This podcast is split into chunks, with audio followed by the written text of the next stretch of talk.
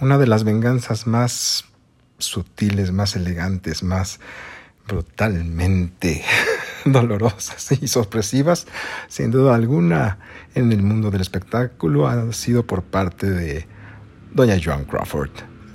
Y esto fue como represalia porque, bueno, escuchen la historia. Yo soy Antonio Escobosa, esto es La Perra del Espectáculo y no es secreto para nadie el hecho de que Joan Crawford y Betty Davis no se llevaban bien. Son dos actrices de la época de del cine de oro de Hollywood, más o menos, de la década de los 40, 30, 40, 50, pónganle, ¿no? Bueno, se detestaban a morir.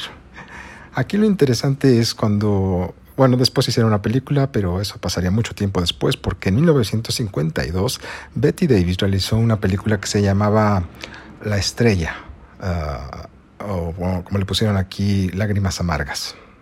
No sé si haya lágrimas dulces, pero bueno, Lágrimas Amargas se llamaba la película y la cinta era básicamente la historia de la enemiga de Betty Davis, Joan Crawford.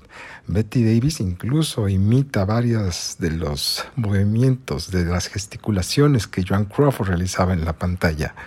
Muestra la frivolidad con la que ella vivía su vida y revelaba muchos secretos de la vida íntima de Joan Crawford gracias a una pareja de marido y mujer llamados Albert y Dale Eunson, quienes eran amigos de John Crawford y cometieron la... Oh, oh, la... Oh, em, cometieron el, el, el, tropiezo de contar la historia íntima de John Crawford a unos...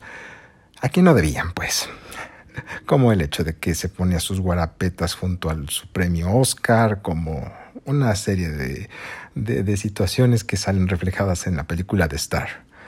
¿Qué hizo Joan Crawford ante esta situación cuando se dio cuenta que su vida había sido sutilmente ventilada a través de su peor enemiga por medio de una de las películas más vistas de ese año? Bueno, resulta que los Evansons tenían una hija que tenía tan solo 15 años de edad, Joan, Joan Evans, y se perfilaba para ser una gran actriz. Eh, ya había realizado dos películas y era muy, muy guapa.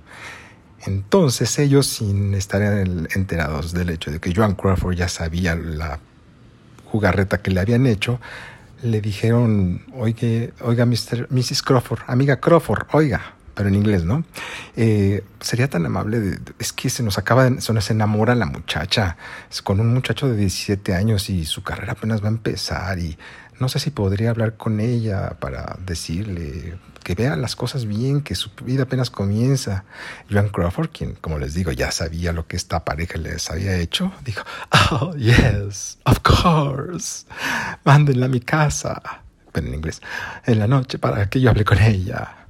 Ok, la enviaron y después de unos cuantos minutos, casi una hora, reciben llamada de Joan Crawford diciéndoles, oigan, eh, quiero que sean los primeros en saber que su hija Joan y Kirby acaban de casarse aquí en mi casa. Yo mismo pagué el juez, la ceremonia y ahora van a vivir felices para siempre.